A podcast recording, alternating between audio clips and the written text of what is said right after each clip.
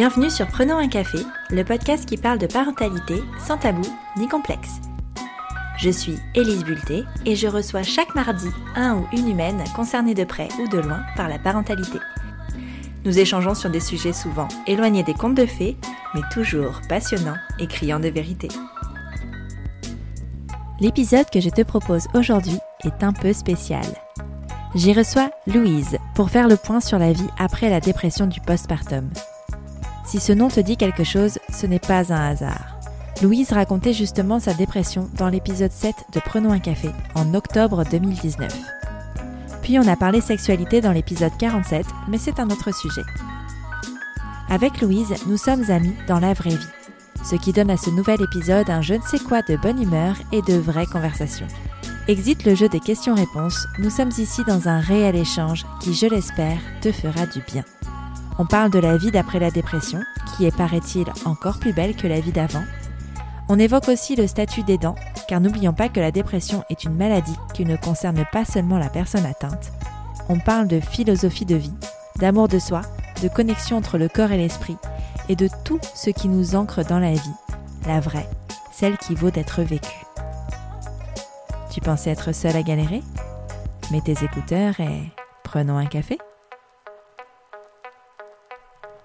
Salut Louise Bonjour Elise Je suis vraiment très contente euh, de te recevoir de nouveau pour la troisième fois du coup euh, sur Prenons un café.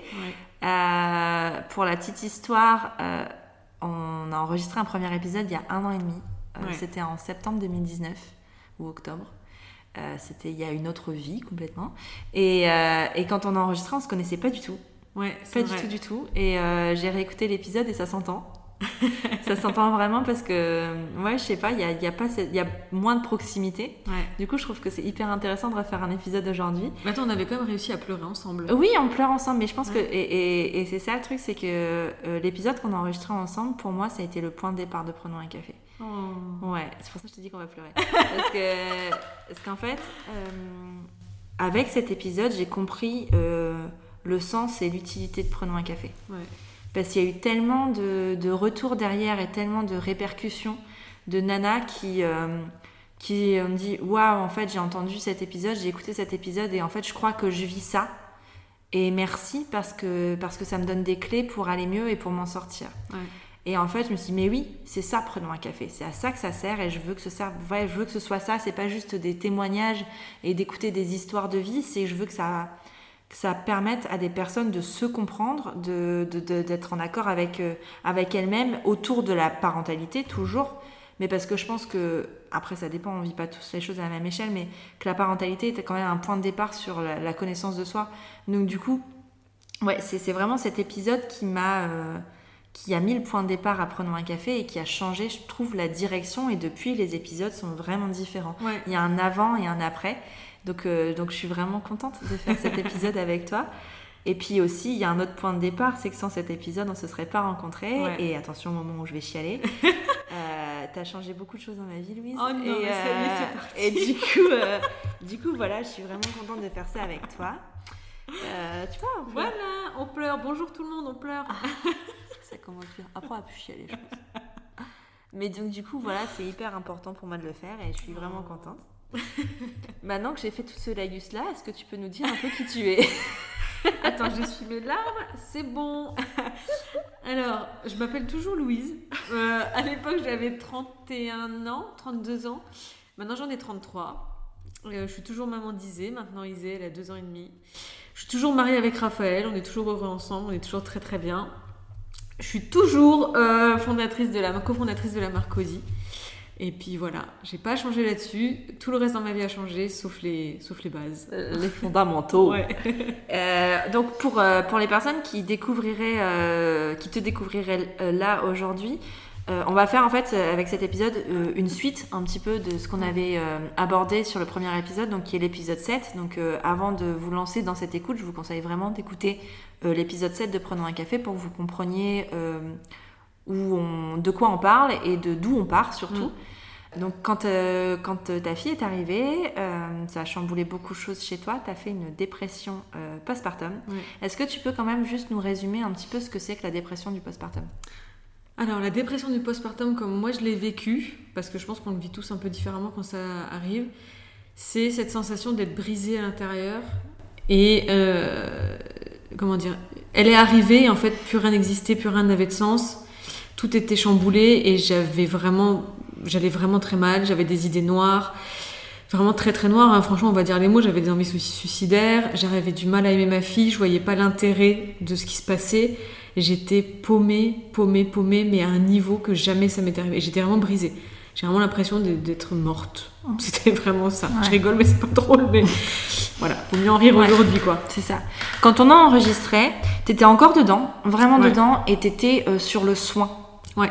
Euh, et, en fait, euh, c'est comme ça que je veux construire cet épisode, c'est que le premier, tu étais encore sur le soin. Mm. Et ce que je voudrais aborder avec toi aujourd'hui, c'est la reconstruction. Mm. Parce qu'il y a quand même une étape. Le soin, c'est important, c'est essentiel. Sans mm. ça, tu peux pas avoir ta reconstruction.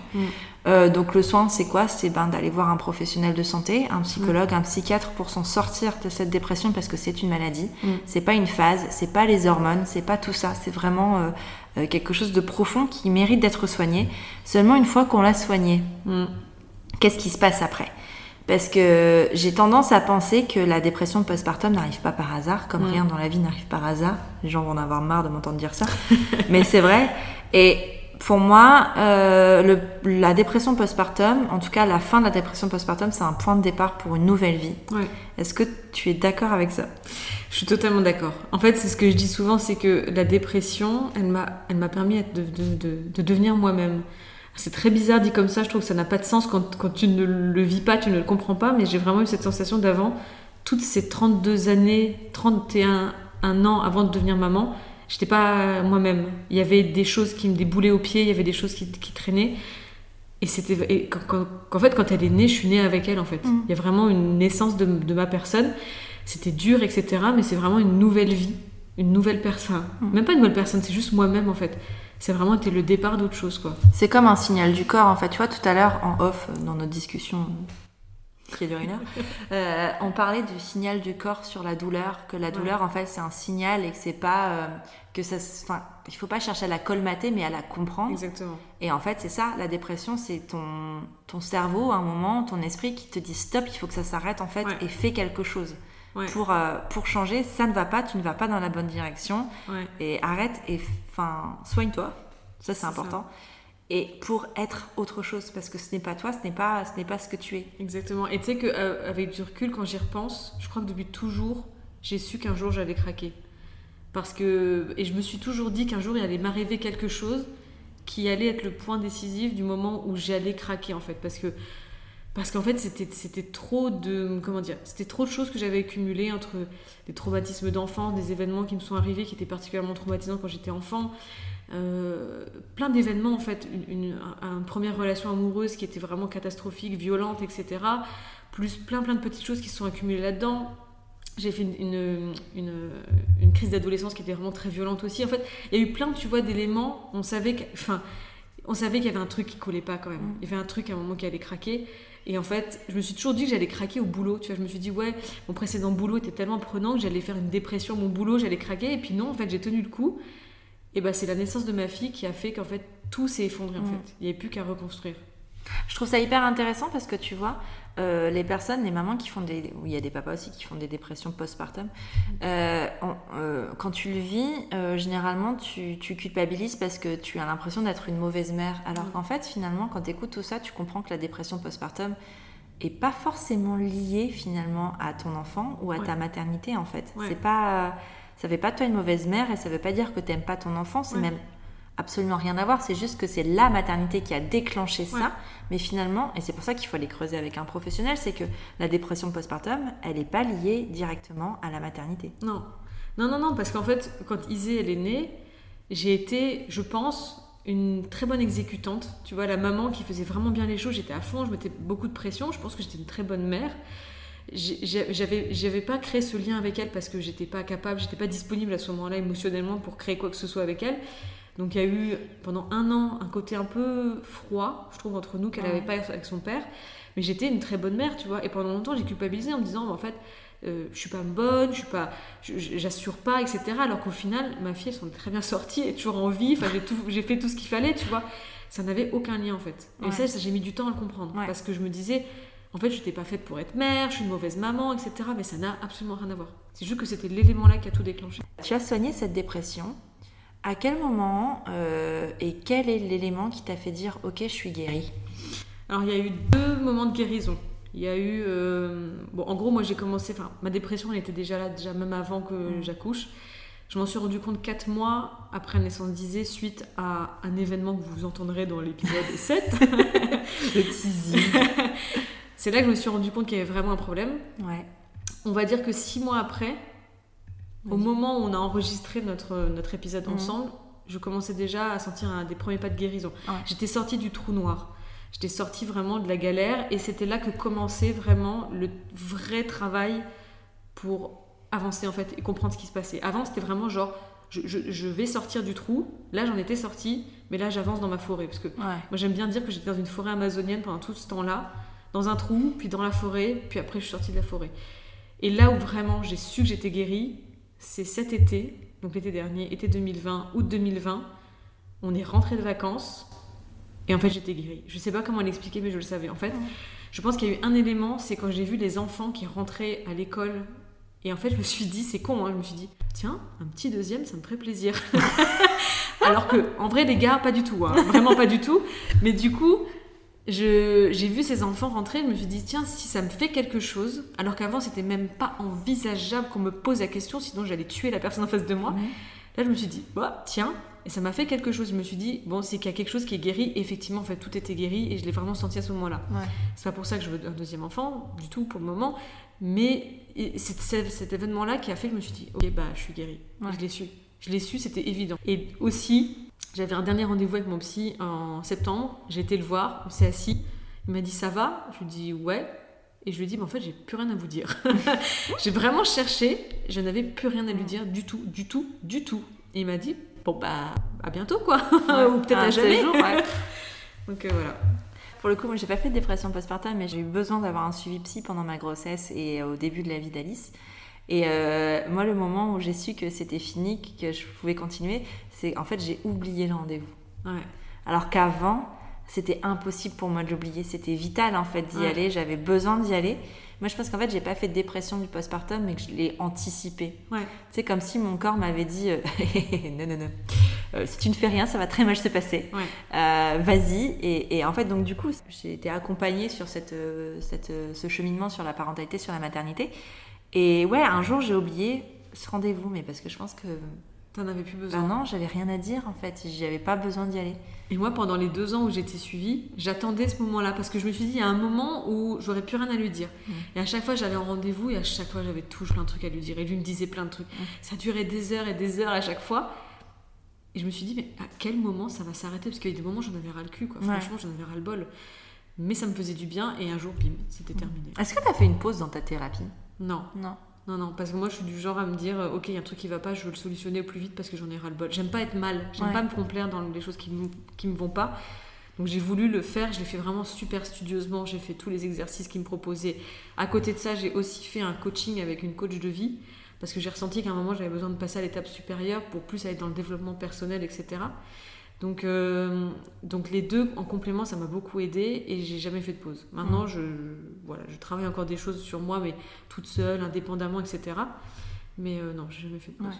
On va partir sur un point vraiment très factuel. Est-ce que tu as pris euh, un psychologue ou un psychiatre qui était spécialisé en périnate ou pas du tout? Alors pas du tout. J'avais vu un psychologue pendant ma grossesse, mais qui était spécialisé en. Mm. je sais pas comment on dit. Périnatalité. Voilà, périnatalité. Et euh, bon voilà, c'était bien, mais voilà, c'était pas dingo. Et en fait, c'est vraiment, j'ai vraiment eu la sensation quand je suis tombée sur ce mec-là, comment dire, c'était un signe du destin parce que j'ai tapé sur internet psychologue Lille, j'ai fait trois lignes, j'ai cliqué dessus, je l'ai appelé, j'ai pu voir et c'était lui en fait. Ouais. J'ai eu une chance folle parce que je sais qu'il y a beaucoup de gens qui mettent des années à trouver le bon mm. psychiatre, bon psychologue ou bon thérapeute. Moi, j'ai eu une chance folle. J'ai vu, j'ai cliqué, mais c'était un hasard parce qu'en plus, je voulais pas forcément être avec un. la petite voix derrière. Je voulais pas forcément être avec un homme parce que je me suis dit, il comprendra pas. Enfin voilà. Et puis en fait, voilà, c'était le bon. C'était. Voilà, il n'y a pas de hasard. Il n'y a pas de hasard. non, mais je pense que tu sais, tu as, ce truc, des fois, tu ressens des trucs, euh, ouais. des trucs qui te poussent à cliquer à cet endroit-là, ou des choses qui te poussent. Et il faut les écouter, ces instincts-là. Je pense qu'il n'y a pas de. Ouais, il n'y a pas de hasard. Mais aussi, il faut rappeler que c'est OK de ne pas être à l'aise avec le thérapeute avec qui on prend rendez-vous et de, et de changer en fait. Mais de et c'est difficile hein, mais de pas abandonner. Pas dire bah non ça n'a pas marché j'ai fait un rendez-vous avec cette personne c'était pas ok. Ben non c'est pas c'est pas qu'on n'est pas soignable ou c'est pas que, que la, thérapie n'est pas utile c'est que c'est la personne en face de nous qui ne nous correspond pas et c'est ok. Nous avec nos sentiments de enfin de personnes malades de, de dépression euh, qui sommes le problème. Et ça, c'est difficile parce que quand tu es en plein dedans, tu as l'impression d'être le problème en fait. C'est exactement ça. Et, euh, mais c'est pas, c'est pas le cas. C'est vraiment euh, chaque, chaque peau a son couvercle en fait. C'est on n'est pas, enfin, le thérapeute de ta voisine va pas être ton thérapeute, tu vois. C'est mm. pour ça que c'est difficile et que tu peux pas conseiller. dire ah bah je suis chez ce psy là c'est super vas-y c'est quelque chose que moi je, personnellement je ne recommande pas mm. on ne peut pas recommander un, un psychologue ça c'est pas possible on est trop tous différents, un médecin généraliste aussi, un gynécologue, enfin tous. Euh, on peut recommander euh, une douceur ou euh, quelqu'un de bienveillant, tout ça, mais ça ne veut pas dire que le feeling passera pour autant en fait. Ça n'a absolument rien à voir. donc tu es allé sur cette thérapie, après tu as mis des choses en place. Est-ce que tu as eu l'énergie de mettre des choses en place pendant ta thérapie ou est-ce que c'est venu après? Euh, alors pendant la thérapie, déjà les premiers mois, j'étais épuisée parce que c'est quelque chose dont on ne parle pas, mais de, faire une thérapie, c'est épuisant. Je, comprenais pas en quoi ça pouvait être épuisant, mais j'étais vraiment rétamée. J'étais épuisée, fatiguée, parce que ça demande. En fait, tu vas vraiment fouiller dans des trucs qui sont là depuis longtemps. Tu vas les fouiller et tu es épuisée d'aller fouiller. Donc j'étais vraiment fatiguée, donc j'ai vraiment juste essayé de survivre. Quoi. Vraiment, pendant ce moment-là, Isée était encore petite. J'étais vraiment en mode survie, quoi. Je, veux juste dormir, m'occuper de ma fille, partir en voyage, s'il vous plaît, laissez-moi tranquille, me parlez pas. Enfin, voilà, j'étais vraiment une sorte de robot. Après, quand j'ai commencé à sortir la tête de l'eau, j'ai commencé à prendre du recul sur pas mal de choses et à me rendre compte, en fait, que. Alors, ça va être con, ce que je vais dire, mais que j'avais des besoins. Et je ne savais pas que j'avais des besoins. Parce que c'est mon psy la première fois qui m'a dit Vous avez des besoins qui ne sont pas euh, entendus et vous, vous y répondez pas. Et j'ai commencé à prendre compte que j'avais des besoins, donc des besoins de, prendre soin de moi, de bien-être, etc. Et j'ai commencé à mettre en place pas mal de choses, des choses que j'avais toujours voulu faire, des choses que, que, j'avais envie de tester, des choses que j'avais envie de tenter. Des... voilà. Et j'ai commencé en fait, à faire connaissance avec moi-même et à prendre soin de moi, choses que je ne savais pas faire en fait. C'était nouveau pour moi. Quel a été le processus pour savoir ce qui te plaisait, quels étaient tes besoins? Parce que c'est vrai que généralement, euh, j'ai des conversations parfois avec des abonnés ou des personnes qui écoutent le podcast qui me disent bah, c'est bien beau de dire tout ça, mais en fait, moi, je sais pas. Je sais pas ce qui me plaît, je sais pas euh, ce que je dois faire, je sais pas. Comment tu as, eu la clé, toi? Je pense que je, me suis vachement écoutée. Alors, c'est, ça, peut être encore un peu euh, pas très concret de dire ça, mais je pense que vraiment, si on s'écoute, si on prend le temps de s'écouter, on sait de ce qu'on a besoin. Mm. Par exemple, on sait à quel moment c'est trop, on est arrivé au bout de sa journée, qu'on n'en peut plus et qu'il faut passer le relais, ou on sait ce qui nous plaît vraiment, je pense. Mais c'est juste une question d'assumer les mm. choses. C'est une question d'assumer et de se dire, bah ok, en fait, j'aime bien faire des puzzles. Tu vois, c'est un exemple concret, tu vois. Bah, c'est vachement bien de faire des bah, puzzles. Oui, c'est vachement bien. Moi, je m'en suis acheté, tu vois, parce que j'avais toujours bien aimé quand j'étais petite et je me disais, oh, c'est ringard de faire ça, tu vois. En fait, je m'en suis acheté, je trouvais ça super cool. Ou je me suis dit, bah, j'aime bien en fait porter du rose, mais je n'osais jamais porter du rose parce que je me sentais pas, je sais pas, tu vois. Et j'ai commencé à faire plein de petites choses comme ça. Mm. Et, et, si tu regardes qui je suis il y a deux ans, c'est mm. totalement quelqu'un d'autre. Donc il y a plein de choses qui ont, voilà, j'ai mis en place plein de choses. J'ai fait aussi des choses physiquement sur mon corps. Euh, j'ai fait une opération de chirurgie esthétique que j'avais toujours voulu faire de toute ma vie parce que j'avais une malformation un endroit et que, bon voilà, je peux vous le dire, j'ai fait une opération de, la poitrine. J'avais une, une, malformation de naissance plus ma grossesse qui m'a fait prendre beaucoup de poids, plus un allaitement un peu foireux, etc. J'avais une poitrine qui était complètement défoncée. Donc j'ai fait ça pour prendre soin de moi parce que je m'aime et parce que j'avais juste envie de me plaire, chose que je n'aurais jamais fait avant. Euh, j'ai aussi euh, euh, retravaillé mes dents parce que j'avais des dents qui se chevauchaient devant, chose que je n'osais pas faire parce que je me disais tu le mérites pas, t'es pas assez bien. Je me suis dit bah fuck quoi, en fait je, je m'aime, j'ai envie de prendre soin de moi donc je l'ai fait. Donc c'est les deux choses vraiment très esthétiques que j'ai fait. Sinon après, je sais pas, j'ai commencé à, à, prendre soin de moi, tu vois, et à me dire j'étais ma priorité avant tout. Et ça avant c'était c'était comment dire c'était c'était pas concret pour moi Tu vois, pour moi, c'était ma fille, mon mari, les autres et moi la dernière. C'est ce que j'allais te dire, tu vois. Généralement, tout ce qui a trait à l'esthétique, on s'en occupe pas parce que c'est considéré comme euh, euh, quelque chose de superficiel pour plaire aux autres. Alors qu'en fait, quand on t'entend, on comprend bien que c'est pas pour plaire aux autres, c'est pour te plaire à toi. et c'est hyper important en fait de s'aimer. Parce que si tu t'aimes pas, tu peux pas aller mieux, tu peux pas te soigner, tu peux pas prendre soin de toi. Donc euh, c'est vrai que on a tendance à se dire, euh, tu sais, tu as toujours ce, côté euh, de body positif qui est là, accepte-toi tel que tu es et tout ça. Et ça, ça met vachement la pression. Tout comme tout ce qui est féminisme hein, d'ailleurs. Mm. Ça te met la pression de dire, ouais, mais attends, je vais pas commencer à me dire, je vais mettre du maquillage pour me sentir bien parce que c'est quand même pas dans mon féminisme. Alors qu'en fait, ça n'a absolument rien à voir et c'est confondre les combats. C'est que, en fait, l'important, pour pouvoir, de toute façon, pour pouvoir défendre des combats, il faut être bien avec soi-même. Sinon, on peut pas. Euh, c'est comme les, trucs des réservoirs, tu vois. Si ton réservoir est vide, tu peux pas remplir le réservoir de quelqu'un d'autre, ou d'une cause, ou de, ce que tu veux, hein, de ton enfant, de toi-même. Enfin voilà, tu peux pas. Et ben, en fait, c'est du self-love et, c'est hyper important finalement. Et c'est ça qu'on va revendiquer en fait sur cet épisode, sur ce qu'on va dire aujourd'hui, c'est que euh, ce qui compte, c'est nous, et que il n'y a pas de il y a, y, a y a de l'égocentrisme, mais il n'y a pas de mauvais égoïsme, tu vois. Ouais, c'est exactement ça. L'égoïsme, c'est parce que c'est un mot en isme, et donc du coup, c'est euh, connoté négativement, mais euh, c'est prendre soin de soi, finalement, c'est de, de, revenir à la base. Revenir à la base et à l'essentiel, parce que finalement, quand on y regarde, les burn-out, les dépressions, c'est quoi? C'est parce qu'on a oublié, on s'est oublié soi. C'est complètement oublié, c'est ça? Et pour moi, je m'étais complètement oublié, mais en fait, depuis toujours, tu vois, quand, quand, tu reprends un peu mon histoire, etc., que j'ai fait du, chemin là-dessus, en fait, j'ai toujours été euh, la dernière. Enfin, je me suis toujours sentie la dernière. Enfin, je m'étais moi-même mis dernière roue du carrosse. Mm. Les autres en priorité, mon éducation était vachement là-dedans. Genre, les autres d'abord, le regard des autres. Voilà, c'est souris, fais semblant, euh, tout va bien, etc. Chute, tais-toi, on dira rien. Voilà, comme si j'étais en représentation en fait. Mm. Et que j'étais pas là pour être bien, j'étais là pour plaire aux autres, pour faire plaisir aux autres. J'étais là pour les soigner, pour prendre soin d'eux. Et moi, je prenais jamais soin de moi, mais jamais, jamais. Alors oui, effectivement, avant, j'étais très coquette, je mettais des talons, des machins, des nanana, c'était ma façon de moi de prendre soin de moi, mais ça n'a rien à voir avec ce que c'est aujourd'hui, tu vois. Ça n'a rien à voir. C'était du soin de toi pour les autres, en fait, pour le regard et pour la société, alors que là, toutes les choses que tu as mises en place, que ce soit euh, visuel ou intérieur, c'est des choses que tu as mises en place pour toi. Ouais. Et c'est ça, en fait, le bon chemin entre guillemets. C'est que ben, et puis d'ailleurs c'est le premier pas de la thérapie hein. la thérapie ça sert à quoi? Ça sert à soigner euh, son soi son intérieur son écologie. Ah pas mal comme non mais c'est vrai l'écologie c'est ça hein. parce qu'on parle d'écologie l'extérieur mais l'écologie c'est aussi sur l'intérieur. Ah ouais? Ouais. Moi j'apprends quelque chose non, parce qu'on on, assimile l'écologie avec tout ce qui est green, tout ce qui est prendre soin de la planète et tout ça. Et en fait, l'écologie, c'est prendre soin de son environnement.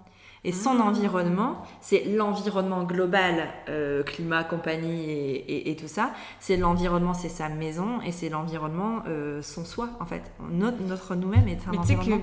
C'est hyper drôle que tu dis ça parce que pour ceux qui ne me connaissent pas euh, sur les réseaux sociaux, moi j'ai un compte Insta qui s'appelle Louisati où j'ai beaucoup parlé d'écologie jusqu'à ma dépression. Et une fois que ma dépression, j'étais en plein dedans, j'ai commencé à parler de mon bien-être à moi en fait, c'est important ce que tu dis parce que du coup, on parle toujours d'écologie en fait. Je, je, continue à parler d'écologie, mais hein, sur un prendre soin de, mhm. son environnement. Waouh! Bah, dis donc, voilà. 70 euros. Merci Elise. non, mais c'est vrai.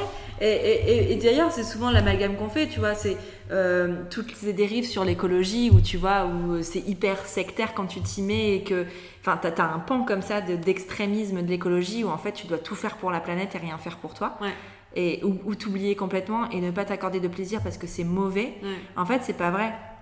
C'est pas vrai parce que de toute façon enfin on vit dans un monde où de toute façon tu peux pas être à 100% euh, green et euh, à moins d'aller vivre en Amazonie nu euh, et de faire du feu avec du silex et d'utiliser aucun moyen moderne, tu ne peux pas être à 100% mm. euh, en accord avec la nature, ça n'existe pas. Mm. Ce n'est pas possible. Même ta maison pollue. Donc ce n'est pas possible de le faire. Et une fois que tu as accepté ça, que tu l'as intégré, dire ok, en fait je peux faire du mieux que je peux pour mon environnement, mais pour le faire, il faut que je sois ok avec moi-même en fait. Parce que tu peux être euh, en mode euh, zéro déchet, en mode tout ça, et le montrer et le faire pour que les autres le voient et disent de toi que tu es une bonne personne, ou le faire avec tes convictions, à toi et le faire pour toi. Et c'est vraiment pas la même démarche en fait. Et mais tu sais que du coup, ça, je m'en suis rendu compte justement sur mon Insta, c'est qu'avant, je le faisais beaucoup pour être validée par les autres. Et j'étais vraiment très extrême dans ma démarche pour être validée. Aujourd'hui, j'en parle plus, mais j'en fais toujours tout autant. Mais j'en parle plus parce que je m'en fous en fait de ce que mm. j'en pense de moi. J'en ai plus rien à foutre. Et c'est devenu hyper libérateur en fait de se rendre compte que qu'en fait on peut juste faire des choses pour soi, se plaire à soi. Et c'est ça en fait qui est, euh, qui est le plus important en fait. Ouais. Mm. C'est beau, hein Tout ça comme d'une dépression postpartum. Franchement. Non, revenons donc à nos moutons. Il y a cette question aussi sur la dépression postpartum de l'entourage. Ouais. Euh, il y a des femmes qui sont dans des détresses qui ne sont pas entendues par euh, leur entourage proche, leurs amis, leurs parents, leurs conjoints ou conjointes. Euh, alors, je sais que toi, tu es dans un, un couple où on s'écoute. donc forcément, ça aide beaucoup. Mais euh, est-ce que tu as ressenti un moment, euh, quand tu as parlé de ta dépression postpartum, qu'on l'a un peu minimisée ou pas? Ah bah, complètement. Complètement. En fait, je pense vraiment que c'est quelque chose qui est tellement peu connu et qui fait peur que du coup, euh, on se rend pas compte en fait les enjeux qui sont voilà, dont il est question. On se rend pas compte de la détresse de la personne. Moi, je vois très bien dans mon entourage proche, personne, enfin, il le savait, mais ça n'intéressait pas. Enfin, je pense aussi, c'était pas de mauvaise volonté, c'est qu'ils savaient pas quoi faire en fait. Ils étaient plutôt euh, en mode, ben, on sait pas comment t'aider, donc en fait, on va rien dire quoi. Et, euh, et, même, euh, voilà, on peut pas dire que j'étais bien entourée pour cette dépression. J'ai la chance d'avoir, je trouve, une force de caractère assez forte qui fait qu'en fait, j'y arrivais toute seule. Raphaël, il m'a été d'une grande aide même si j'en parlais très peu de ce qui se passait, parce que je ne savais pas comment lui en parler, mais il était présent, etc. Mais, euh, mais c'est vrai que c'est dur en fait quand t'as personne à qui en parler. Euh, ah, voilà, moi je venais d'arriver sur l'île, j'avais pas d'amis à l'époque, tu vois, j'avais personne à qui en parler, même mes collègues, j'en, en parlais pas, personne ne le savait quoi. Et volontairement, je voulais pas en parler parce que j'étais encore dans cette idée de je vais pas faire chier les autres avec mes problèmes, alors que demander de l'aide et du soutien, c'est pas une honte en fait, c'est juste normal en fait. Mais euh, non, j'ai pas eu un grand soutien à part euh, de Raphaël. Mais c'est difficile hein, de trouver la personne qui est déjà sur l'introspection et qui, est déjà euh, en accord avec ça parce qu'on peut pas en parler à tout le monde, c'est compliqué. On peut pas en parler à tout le monde et il y a certaines personnes avec qui j'avais voulu en parler qui elles-mêmes ont du travail à faire sur elles-mêmes, qui m'ont dit qu'en fait tu peux pas leur en parler parce qu'ils sont pas prêts à l'entendre parce que ça leur ramène eux-mêmes à leur propre potentiel problème. Mm. Et je me souviens d'une fois j'en ai parlé à quelqu'un qui m'a dit en gros oh c'est bon arrête de nous faire chier euh, de quoi tu te plains quoi tu vois mm. et, euh, et, je me suis dit bon bah en fait tout le monde n'est pas prêt à, à m'aider. Et ça peut être quelqu'un qui fait pas partie euh, cette main tendue ça peut être quelqu'un qui fait pas partie de notre entourage proche hein. et généralement c'est le cas d'ailleurs. C'est pas quelqu'un à qui on aurait pensé mais ça peut être quelqu'un même qu'on connaît à peine. Moi je sais que pour le coup, c'est arrivé, pas, pas à moi personnellement, mais je sais qu'il y a des gens qui viennent me voir, moi, sur Instagram, en me disant, ok, j'ai écouté ça, euh, please help me. mais alors, je ne suis pas une sauveuse et je ne peux pas aider tout le monde, mais je peux apporter des, des, des, directions plus qu'autre chose. Et, euh, et c'est pas, en fait, accompagner quelqu'un dans la dépression, c'est pas être là 24 heures sur 24 derrière son non. Ça n'a rien à voir. C'est d'être là au moment où on est sollicité. D'aller checker un peu de temps en temps si ça va bien. Dire, hé, euh, coucou, ça va, d'aller prendre des nouvelles. Euh, d'accepter que la personne nous dise oui ça va et toi et n'en parle pas. Mm. C'est d'accepter aussi qu'on qu'il nous balance des choses difficiles. Pour le coup, la dépression, je l'ai un peu accompagnée très souvent et il y a des choses qui sont difficiles à entendre et je comprends en tant qu'accompagnant que quand on aime très fort quelqu'un, on puisse pas entendre mm. ces choses-là. Parce que quand on te parle de suicide, quand on te parle de mm. mort, c'est difficile à, à, prendre. Donc il faut vraiment euh, être prêt à le recevoir. Par contre, quand on est dans cette situation-là, euh, de détresse, il faut absolument essayer de trouver cette main tendue parce que sinon on peut pas s'en sortir en fait. On peut pas s'en sortir. On peut, enfin, on peut s'en sortir, mais ce sera beaucoup plus long, difficile et ce sera plus très inconfortable. Et en fait, moi, ce que je disais souvent, c'est que j'avais pas besoin d'avoir un deuxième psy à la maison. Enfin voilà, mm. je payais quelqu'un pour ça, c'était bon quoi. J'avais juste besoin d'avoir quelqu'un qui sache être là pour euh, pour être la soupape, quoi. Genre euh, lui raconter quand ça va pas, mm. ou juste qu'il me demande Eh, ça va, t'as bien as passé une bonne journée ou, ou juste que quand il voit sur ma gueule que ça va pas, qu'il me dise Bah écoute, euh, vas-y, va prendre un bain, moi je m'occupe de notre mm. fille. Voilà, j'avais juste besoin de ça, tu vois, juste qu'on fasse un repas, euh, qu'on fasse. Tu vois, j'ai pas forcément besoin qu'on. Je pense que mes proches, ils avaient peur de pas savoir endosser le rôle de psy. Mais moi, j'ai pas besoin d'avoir un psy, mm. en fait, j'en avais déjà un, quoi. Ouais, c'est ça. C'est ça, mais complètement, tu vois. Et, euh, et puis, en tant qu'accompagnant, ne pas aller chercher à résoudre le problème. Ah ouais. Ça, mais c'est difficile. C'est chiant parce que en plus, les mecs, je vais pas faire de généralité, mais ils sont plutôt dans la résolution de problèmes, plutôt mm. d'essayer de, des émotions.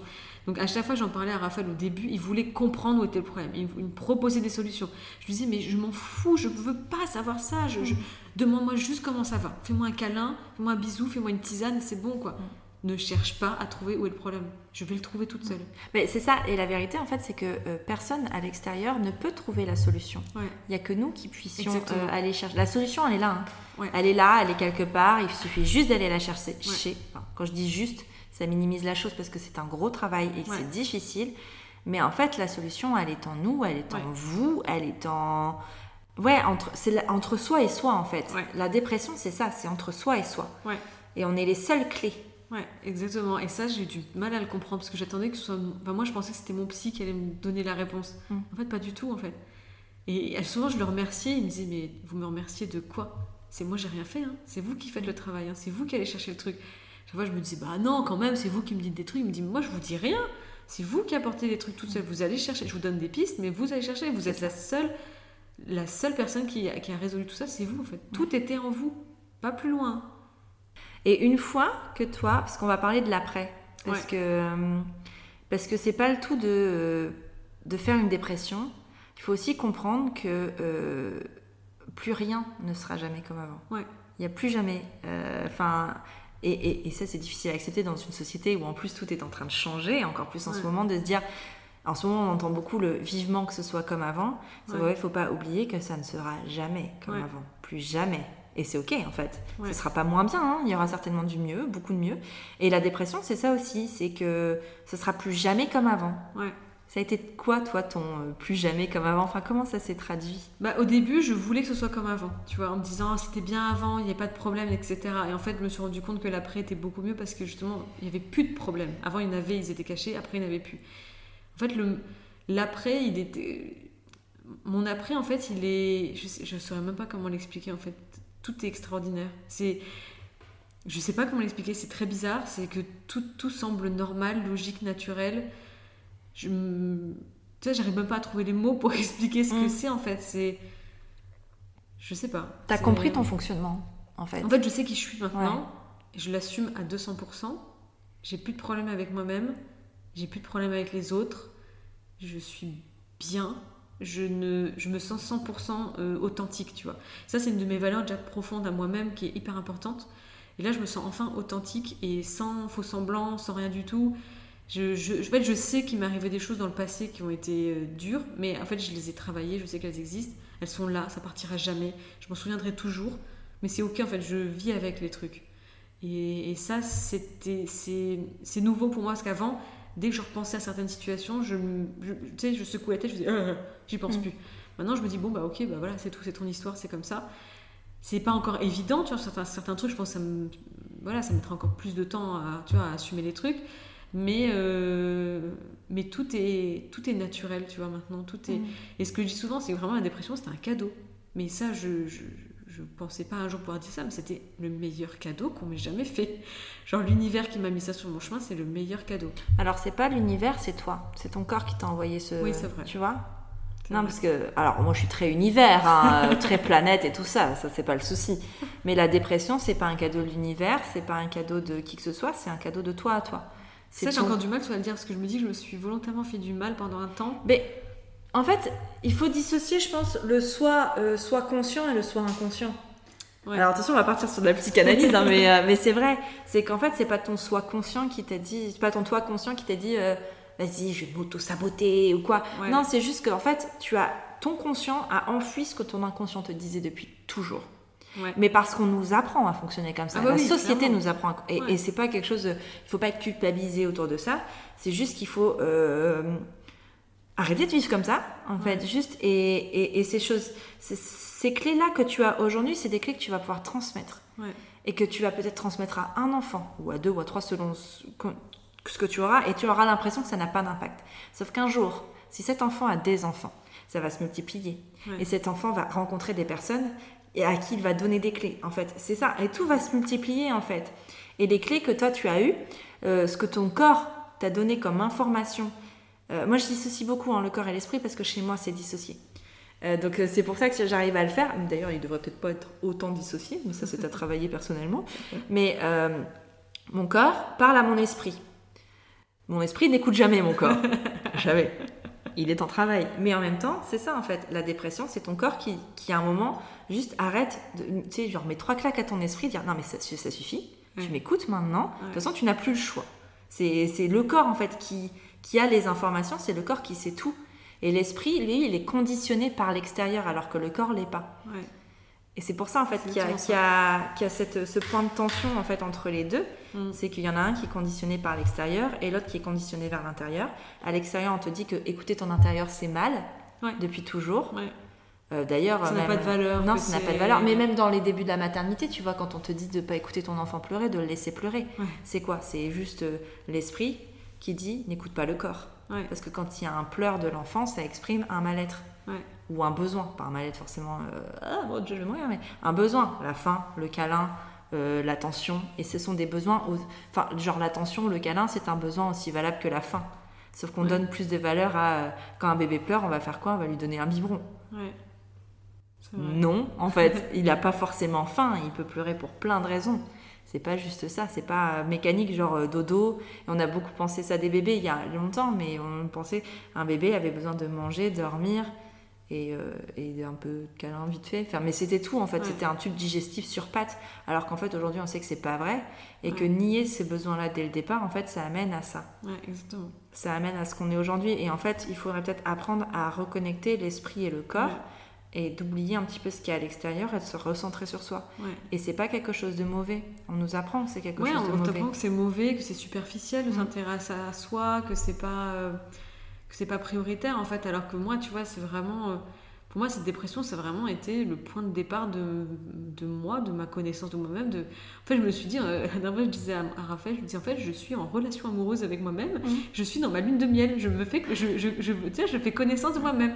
Je teste plein de trucs, j'ai essayé différents sports, euh, j'ai fait plein d'expériences ces derniers temps, j'ai appris à coudre, enfin, tu vois, j'ai fait plein, plein de trucs, mm.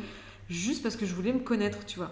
J'essaie des types de vêtements, j'essaie des types de cheveux, enfin j'essaie plein de trucs, je fais vraiment connaissance avec moi-même. Après ça va se tasser, on sera dans une relation stable et, et puis il y aura des crises.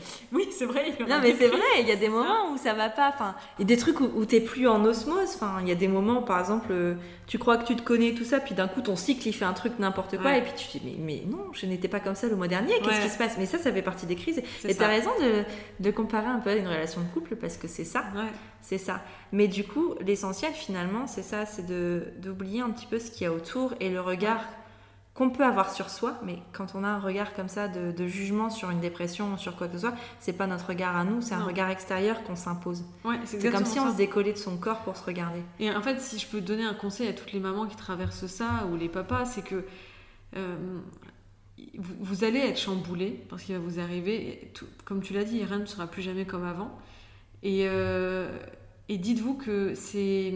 Ne vous, comment dire Moi, j'avais très peur, tu vois, qu'à la fin de la dépression, Raphaël et moi, on se sépare. Parce que je me dis, je vais tellement être différente. Je vais tellement, tu vois, je, m'imaginais des trucs. Au début, je me suis dit, en fait, la dépression sera finie. Je vais prendre un avion pour Goa. Je vais finir euh, euh, prof de yoga à l'autre bout du monde. Enfin, tu vois, alors que pas du tout, en fait. Je suis toujours là, on s'aime toujours. C'est différent, ça a changé, ça a évolué. Mais les choses ont changé, mais ne croyez pas que ce sera forcément une révolution. Et souvent, moi j'avais des gens qui m'ont écrit justement suite à l'épisode 7 qui me disaient J'ai peur d'aller fouiller parce que j'ai peur que ça casse tout ce que j'ai actuellement. Mm. Et c'est pas forcément le cas. Peut-être, tu vois, on sait pas. Mm. Mais ne croyez pas que ça va non plus être. Euh, que, tout ce que vous avez construit va se détruire, tu vois. Alors tout ce que nous on a construit ne se détruit pas parce que c'est nous qui l'avons construit. En revanche, moi je suis quand même persuadée que ça, ça casse des choses avec, euh, avec notamment les gens qui nous ont élevés, avec, euh, avec ce genre de choses. Parce que, euh, selon, après, ça dépend encore une fois, mais je tends à penser quand même qu'on ne fait pas une dépression quand on a été élevé avec de l'écoute de soi et avec de l'écoute en général. Je pense que ça n'arrive pas, ou alors pas pour ces raisons-là. C'est encore quelque chose d'extérieur, mais en tout cas, c'est pas sur cette relation-là. Et, et c'est sûr que du coup, ben, c'est du rejet. Hein. La dépression, c'est du rejet. C'est du rejet d'un modèle que de tout ce qu'on a toujours connu. Et qui, mm. qui nous a inculqué ce modèle qu'on a toujours connu? Qui fait de nous ce que nous sommes avant de prendre le pouvoir? Bah, c'est ça en fait. Donc forcément, ça crée une cassure avec des parents, avec des personnes qui, qui ne comprennent pas, parce que ça les remet en question elles. Ouais. Mais c'est pas notre combat, ça. Ouais, c'est exactement ça. Et moi, j'ai réussi, tu vois, pendant la dépression, comme tu dis, effectivement, c'est souvent l'éducation qui, crée toutes, mm. ces problématiques. C'est dans l'enfance que ça se crée. Hein. Et, euh, et euh, pendant longtemps, j'étais très en colère contre mes parents, tu vois. Pendant la dépression, mm. j'étais très, très, très en colère, mais très en colère, tu vois. Je l'aurais pas forcément dit, ou alors ça se sentait dans la façon dont je leur parlais. Mm. J'en parlais souvent à ma soeur, tu vois. Ma soeur me disait Pourquoi tu es tellement en colère? Moi j'étais là, mais parce que Tu vois, euh, tu vois j'étais super en colère. Et en fait, un jour, j'ai compris qu'en fait, ils ont fait du mieux qu'ils pouvaient avec les clés qu'ils avaient à ce moment-là et que pour eux, c'était bien ce qu'ils avaient fait. Et en fait, je me suis dit qu'au final, moi, je le, juge grave, tu vois, mm. mais eux, ils se sont dit que c'était. Ils pouvaient faire que ça, en fait, à ce mm. moment-là. Donc, ça m'a permis de me calmer. Et grâce à cette dépression-là aussi, j'ai pu aller notamment avec ma mère discuter de choses dont on n'avait jamais parlé toutes les deux et qui m'ont tout fait comprendre, en fait, mm. tu vois, derrière. Donc, je me dis, en fait, il y a toujours une histoire derrière les trucs, tu vois. Bah, le travail que tu fais sur toi, en fait, c'est un travail que tes parents n'ont peut-être pas fait sur eux. Ouais. Tu vois. Parce et que, ça fait peur. Bah oui, ça fait peur, mais aujourd'hui, tu vois, quand tu fais une thérapie, que tu t'es donné les clés, que tu t'es écouté ton, ton intérieur, mm. tu es plus enclin à donner euh, des clés à ton mm. enfant mm. et à accepter la personne que ton enfant est. Et c'est ça aussi le truc, c'est que quand tu as appris à te connaître toi, bah, tu sais qu'en fait, tout le monde n'est pas comme ça.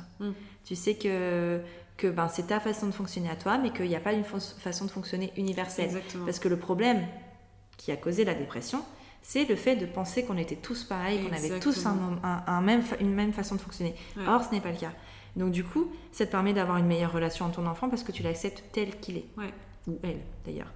Et, et, ça, te, ça lui met moins de pression à lui parce que tu n'as pas d'attente particulière. Alors que quand tu ne te connais pas, quand tu te conformes à tout ce qu'il y a autour de toi, tu as des attentes, parce que tu en as déjà des attentes envers toi-même, donc tu as des attentes envers tes enfants.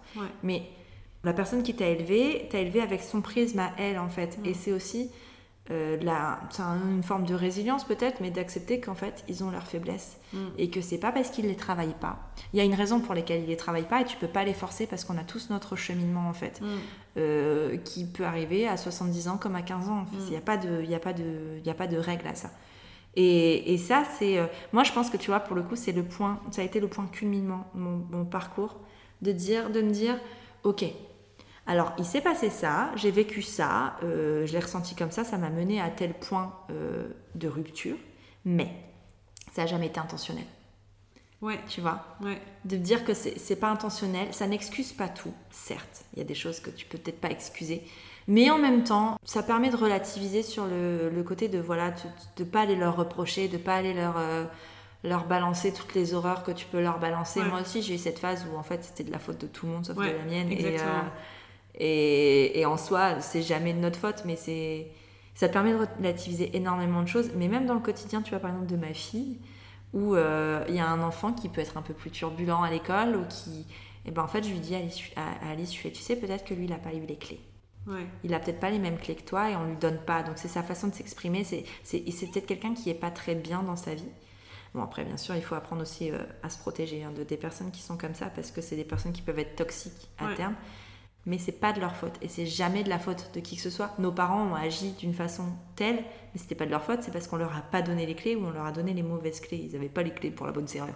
Et t'as beau faire, hein, tu peux pas essayer, tu peux pas ouvrir ta porte si t'as pas la bonne clé. Hein. Ça marche pas, il faut appeler le serrurier. Et, c'est ton psy, ta serrurier. Voilà, notre vie, c'est une porte. Toi, t'es une porte.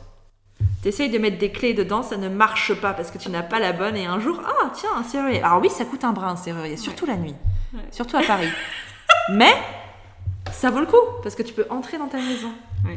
Un psy, ça coûte un bras en vrai. Sur une thérapie, ça coûte énormément d'argent. Et en fait, ça, aussi, la question de l'argent, souvent, elle est revenue dans les, dans les, dans les discours que j'ai eu avec d'autres personnes qui étaient mal, ce truc de mais j'ai pas envie de payer pour ça. Et en fait, moi, je voyais vraiment ça comme un investissement. Genre, tu vois, t'investis dans la pierre en achetant un appart, putain, mais moi j'investis en moi, quoi. Parce que moi, je vais traîner toute ma carcasse là et ma tête pendant encore des dizaines et dizaines d'années. Donc, ouais, ok, ça m'a coûté cher, Franchement, c'était un investissement, 60 balles la séance pendant presque deux ans, donc allons-y quoi. Donc ouais, et puis plus tout ce que j'ai fait après pour moi, mais en fait c'est un investissement pour quelqu'un avec qui tu vas vivre toute ta vie quoi. Je vais pas finir ma vie avec ma fille ou avec mon mari, je vais finir ma vie avec moi-même. tu vois, donc je vais être bien avec moi le plus tôt possible, mm. pouvoir bien, tu vois, continuer mes années suivantes et continuer à avancer quoi. Donc cette question d'argent, elle revient souvent dans les DM que j'ai sur Insta genre comment t'as fait, etc. Bah, bah j'ai pas acheté, j'ai rien acheté pendant des mois pour me concentrer sur ma thérapie. Mm. Et, euh, et, ça vaut le coup d'investir sur soi, quoi. Ouais, complètement. Hyper important. Tu vois, tout à l'heure, tu disais, et je t'avais dit que c'était comme ça je voulais finir, tu parlais de deuxième enfant, mm. euh, de la question du deuxième enfant. Euh, au début, c'était impossible pour toi de l'imaginer, mais peut-être, est-ce que c'était parce que tu associais cette dépression à ta maternité? Ouais, ouais, ouais, clairement. Et aussi parce que, en plus d'avoir euh, une dépression, j'ai eu vraiment une grossesse et un accouchement. Et euh, voilà, c'était vraiment euh, pourri, mais horrible. Enfin, oh, je suis encore assez violente dans les mots que je dis pour mm. ça, mais parce que je ne l'ai pas encore totalement bien digéré. Mais voilà, c'était vraiment, vraiment pas du tout ce que j'avais envie. Donc je, dis, je, je reliais les deux, tu vois. Et aujourd'hui, je sais que si deuxième enfant il devait avoir, il y aurait plus tout ça parce que en fait je suis guérie tu mm. vois. Il y aurait plus de dépression. Pas possible j'ai plus de problèmes à gérer. Donc euh, bon il y a toujours des problèmes mais voilà j'ai plus les gros problèmes sont plus là. Donc euh, effectivement je, je, reliais le, la maternité à ça. Moi c'était lié. Et euh, la, question du deuxième enfant tu te la poses parce que c'est un point de vue sociétal ou c'est quelque chose que tu te poses vraiment comme question au fond de toi? C'est un peu bizarre c'est que je suis encore en réflexion là-dessus parce que je suis pas sûre de moi je suis un peu en mode tu sais quand j'étais enfin quand tu es une petite fille, enfin voilà, c'est très cliché ce que je veux dire, mais quand j'étais petite fille, j'imaginais que j'allais avoir une famille plus tard, j'imaginais deux enfants. Pourquoi Parce que tu as une sœur. Parce que j'ai une sœur, potentiellement, ça doit être ça, ouais. Il y a des personnes qui imaginent qu'ils ont quatre enfants parce qu'ils ont trois frères et sœurs, tu vois. Ouais, c'est vrai, t'as raison, ça doit mm. être ça. Et euh, donc il y a de ça, il y a aussi des fois les hormones qui me travaillent, tu vois, genre quand c'est ma période d'ovulation, bah, ça me titille à chaque fois, puis en fait après je, je dis bon non en fait. Et il y a aussi le côté qui vraiment sur lequel j'ai pris du recul là-dessus ces derniers mois, c'est qu'en fait pendant longtemps j'ai voulu avoir un deuxième enfant pour euh, combler ce que j'avais pas eu avec le premier. Mm. Et on fait pas un enfant pour ça, tu vois. mm. On fait pas un enfant pour avoir une bonne grossesse, on fait pas un enfant pour avoir un bel accouchement naturel dans l'eau, dans son salon. Sinon j'en aurais déjà 12. Hein. tu vois, on fait pas un deuxième enfant pour ça, pour, pour mon, point de vue. Et je fais pas un deuxième enfant pour que Isée ait un accompagnant dans sa vie, tu vois, ça m'intéresse pas. Si un jour il y a deuxième enfant, c'est uniquement parce que, parce que ce sera une envie qui sera inexplicable. Pour terminer, parce que, alors attention, on est en train de vanter les mérites de la vie après dépression, mais on n'est pas obligé de faire une dépression pour aller bien. Hein. Euh, je pense que c'est important de le rappeler. Euh, de, de, enfin que si tout va bien, tout va bien quoi. Enfin, je veux dire, il n'y a pas de. N'allons pas chercher la petite bête. Enfin, je veux dire, euh, c'est si on sent qu'il y a un truc qui va pas qu'on va chercher la petite bête. Mais si tout va bien, c'est ok. Ça fait pas de nous des moins bonnes personnes. Vous savez pas. Ça veut pas dire qu'on aura une moins bonne vie hein, d'avoir ce truc-là. Mais euh, de rappeler vraiment que la dépression, si elle est là, alors c'est dur, hein. et tu peux le dire, t'en as chié quand même. Et ça, tu faut pas le nier, tu vois. C'est pas parce que la vie d'après est bien que. C'était assez atroce. Ouais. Franchement, c'était dur. J'ai vraiment eu la sensation d'être dans un tas de merde pendant, pendant longtemps. Ouais. Vraiment.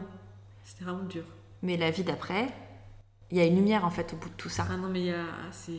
Franchement, pour les gens qui sont dedans, je, je tu vois, moi, moi, j'aurais pas cru quelqu'un qui m'aurait dit ça, mais la vie d'après est extraordinaire. Enfin, c'est. Je sais pas. Ou alors, en fait, peut-être que j'ai juste une vie normale maintenant, tu vois. Mais peut-être. Bah, il y a pas, je pense pas qu'il y ait de vie normale, mais euh, de se dire que, en fait remuer toute cette merde, parce que c'est ça, hein, clairement la thérapie, la dépression, ça c'est vraiment remuer de la grosse merde. Hein. Remuer toute cette merde, euh, c'est pas inutile. C'est nécessaire d'aller remuer la merde pour euh, sortir quelque chose de beau. Comme quand tu remues ton compost. bah quoi? C'est vrai? C'est vrai. Quand tu remues ton compost, c'est pourquoi? C'est pour qu'au final, ça crée de l'engrais, ça crée quelque chose de mieux et ça crée quelque chose de nouveau. qui va servir. Et ben voilà, votre dépression postpartum, c'est du compost. remuez, remuez toute cette merde et vous verrez, un jour ça ira mieux. J'espère que cet épisode aura été utile. C'était très très beau, euh, très très beau, Elise, vraiment. Hein. Non, mais pour de vrai, le, pour ceux qui sont vraiment dans le trou, euh, dans le trou du gouffre de, de l'enfer, euh, de la dépression, vraiment, je vous promets que derrière, il y a, il y a vraiment un truc vraiment très cool et libérateur. Mm. Et une sorte de pouvoir. Tu reprends vraiment le pouvoir de mm. ta vie. Et c'est. Ouais, Et faites-le en fait. Juste faites-le. Enfin, euh, si vous allez mal, euh, ouais, c'est dur. C'est dur d'aller remuer la merde et ça demande du courage. de... Mais vous avez le courage en vous. Hein. ça demande énormément de, de, travail, ça demande un peu de sacrifice aussi, enfin, faut le dire. Mais c'est pour vous en fait, et c'est pour retrouver son soi, et c'est pas égoïste en fait. C'est ce qui vous permettra d'être, de donner au monde derrière. C'est ça. En fait. C'est ça. Et, et peut-être que vous vous sentez aujourd'hui que vous avez besoin d'être accompagné, mais que vous vous sentez pas prêt. Et, euh, et, je comprends aussi parce que moi, je, je le sentais dès, dès le départ, dès l'accouchement, que ça allait pas. Ça a mis 4 mois avant que je, tu vois, que je réalise qu'il fallait mm. vraiment faire quelque chose, quoi. Et parce qu'avant, j'étais pas prête. J'avais trop de chamboulements. Donc prenez, prenez le temps qu'il vous faut et, euh, et, ça va le faire. Et mm. vraiment, c'est le plus beau cadeau que vous pouvez vous faire de, de, de, vous offrir de l'amour comme ça. Et écoutez-vous aussi, parce qu'on entend beaucoup sur la dépression postpartum notamment que c'est hormonal et que ça va passer. Mhm. Si au fond vous Le savez, baby blues, c'est c'est pas normal de pas aller bien. C'est pas normal de pas aller bien, que ce soit pour euh, euh, deux minutes, que ce soit pour euh, une heure, que ce soit pour un mois, que ce soit pour toute une vie. C'est jamais à minimiser, c'est à toujours à, à écouter et euh, si vous sentez que vous n'allez pas bien, écoutez-vous et allez faire le nécessaire. Mm. Essayez de, de, ne pas écouter l'environnement parce que l'environnement ne, ne, sait pas ce qui est bon pour vous. C'est Si votre corps vous envoie des signaux, si votre corps vous dit que ça ne va pas, c'est lui qui a raison. Et puis surtout, euh, très concrètement, une dépression postpartum, elle se déclare, il me semble. On dit souvent que les dix premiers jours post-accouchement, il y a une sorte de déchute d'hormones, etc. On appelle le fameux baby blues, machin, un truc un peu sexy, qui est pas tout sexy, mais bon, bref. On dit qu'une dépression postpartum, c'est vraiment quand, on va dire, au bout d'un mois, tu toujours pas bien. Mm. Parce que la chute d'hormones, effectivement, elle engendre une certaine sensation dans le corps mm. et le mental. Si au bout d'un mois, tu vois vraiment que tu toujours pas bien, potentiellement, faut aller consulter parce que c'est là qu'on peut se dire qu'il y a un truc qui, mm plus, plus compliqué. Quoi. Et puis c'est pas normal de penser qu'on n'est pas important. C'est pas normal qu'on peut de penser que le monde tournerait mieux sans nous, que nos enfants iraient mieux sans nous. C'est pas vrai déjà et, et c'est pas normal. Donc allez-y. Et c'est pas, je dis pas c'est pas normal dans un jugement. Hein. Mm. Je dis qu'il y a quelque chose à réparer. Quand je dis c'est pas normal, que, enfin que vous êtes important, que vous êtes importante, que vos enfants seront pas heureux sans vous, ne seront pas plus heureux sans vous, que le monde se portera pas mieux sans vous, c'est pas vrai. Euh, il y a des phrases par exemple que je peux donner sur euh, ce que moi je me disais dans ma tête et que mhm. souvent j'ai remarqué chez d'autres mamans qui faisaient des dépressions, des phrases du genre mon enfant sera mieux si j'étais morte, mhm. euh, tiens, tiens là la fenêtre elle est haute, tiens si je sautais comment je finirais en bas, peut-être tout le mhm. monde serait soulagé depuis m'avoir ce genre de truc du genre euh, je suis pas assez bien, je suis qu'une merde, je suis la pire des mamans, euh, euh, et si tout s'arrêtait maintenant, comment ça se... Oh puis en fait j'en veux plus de cet enfant, enfin voilà, toutes ces petites phrases vraiment qui vont dans ce sens-là, bah c'est qu'il y a quand même un truc à aller creuser quoi. Ouais. Donc allez-y. Et puis, et puis moi en tout cas, si, si vous n'avez pas cette main tendue autour de vous et si vous la cherchez, mon compte Instagram c'est Elise-du-bas prenons un café et vous pouvez venir la chercher en fait. Il ne faut pas avoir peur de ça. Moi, mon réservoir est plein. je suis prête à, aider euh, la personne qui en aura besoin, en tout cas. C'est chou. Bah oui, mais c'est vrai. je fais ça pour ça, un peu. Hein. Voilà. Merci Louise. Merci. C'est toujours un plaisir de discuter avec toi. Hein toujours, toujours. T'en as un peu parlé, mais donc du coup, si on veut te retrouver, si on veut suivre un petit peu tes aventures, ça se passe où? Sur Louisati, L-U-I-2-Z-A-T-I, et sur Cozy Bio, C-O-Z-I-E-B-I-O. À bientôt, Louise À bientôt, ciao Si tu es arrivé jusqu'ici, c'est que l'épisode t'a plu ou au moins intéressé. Si c'est le cas, n'oublie pas de lui mettre 5 étoiles et un commentaire sur Apple Podcast ou iTunes. C'est une aide précieuse pour la mise en avant du podcast. Tu peux aussi soutenir Prenons un café sur Tipeee j'ai très envie d'emmener le podcast encore plus loin. Mais pour ça, j'ai besoin de toi. Alors si le cœur t'en dit, tu peux entrer dans l'aventure avec quelques euros. En échange, de nombreuses contreparties trop sympas t'attendent. Un merci tout spécial à Clémence et Christelle qui soutiennent Prenons un café ce mois-ci. Pour faire comme elles, rendez-vous sur la page Tipeee de Prenons un café. Tu es sur Prenons un café, le podcast qui parle des sujets de parentalité en toute transparence, sans tabou ni complexe. Je te retrouve mardi prochain pour un nouvel épisode et d'ici là, prends bien soin de toi autour d'un café.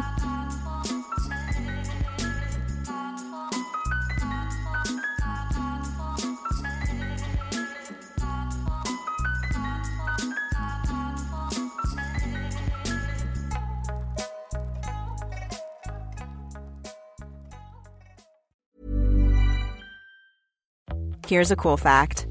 A crocodile can't stick out its tongue. Another cool fact you can get short term health insurance for a month or just under a year in some states. United Healthcare short term insurance plans are designed for people who are between jobs, coming off their parents' plan, or turning a side hustle into a full time gig.